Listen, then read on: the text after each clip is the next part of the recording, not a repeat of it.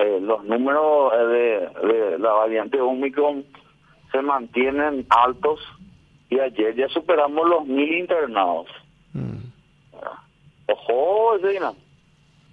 Nosotros actualmente tenemos de esos mil, unos 680 hoy están en central. Y la ocupación de camas en terapia intensiva que nosotros tenemos en central ronda el 85% actualmente en camas en terapia intensiva.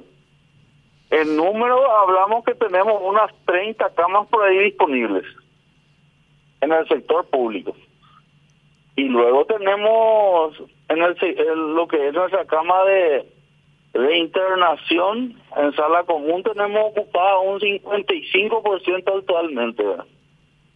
Y estamos en esa, estamos en esa, Carlos, o sea, ya empiezan a aumentar las consultas, eh, empiezan a quedarse la gente internada, eh, vivimos un panorama ligeramente diferente en lo que es insumos. Ahora se tienen los insumos para para combatir este este mal, ¿verdad? Pero como te digo, eh, estamos ahí. Y eso eso no tiene que eh, no es el doctor Silva alarmista, sino que esa es la situación que hoy se está viviendo en los hospitales. Actualmente tenemos unos 43 niños internados de los cuales tres teníamos en terapia intensiva. Eh, bajó ese número, el resto está en sala común y evolucionando de buena forma. Eh, esto nos da una, cierta tranquilidad comparado con la semana anterior, donde vimos ese ese aumento y, nos preocupó. Semana podemos decir que de ese punto podemos eh, estar un poco más tranquilo porque los chicos en terapia intensiva generan un estrés en todo el personal sanitario.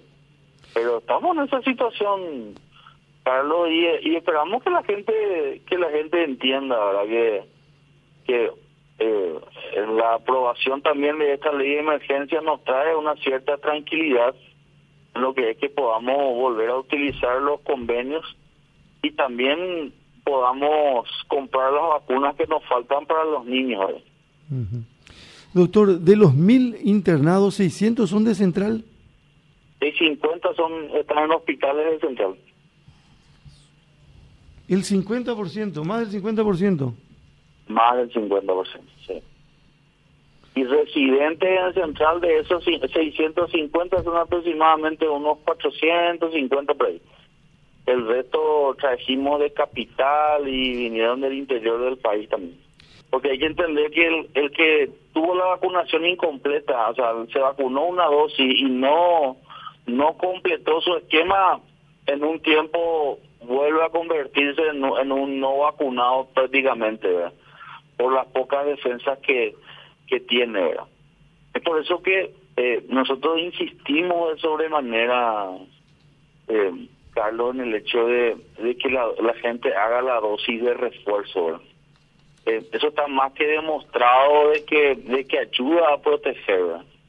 Eh, también hay que manejar una realidad de que hay hay un porcentaje si si no si no basamos en los números que que teníamos y, y la gran cantidad que hoy tenemos de, contagiados eh, las vacunas, ¿cierto?, han demostrado una efectividad en...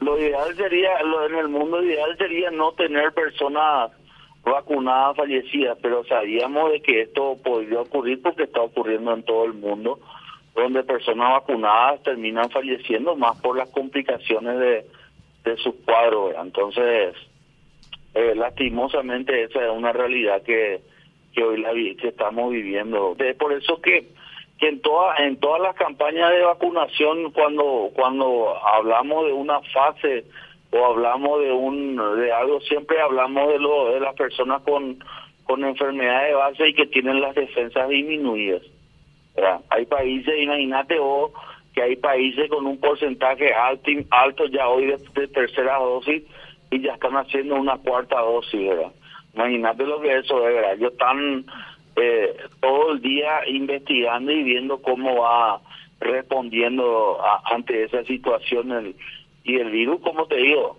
y, y, y lo sigo sosteniendo, que te haya vacunado no te hace inmortal.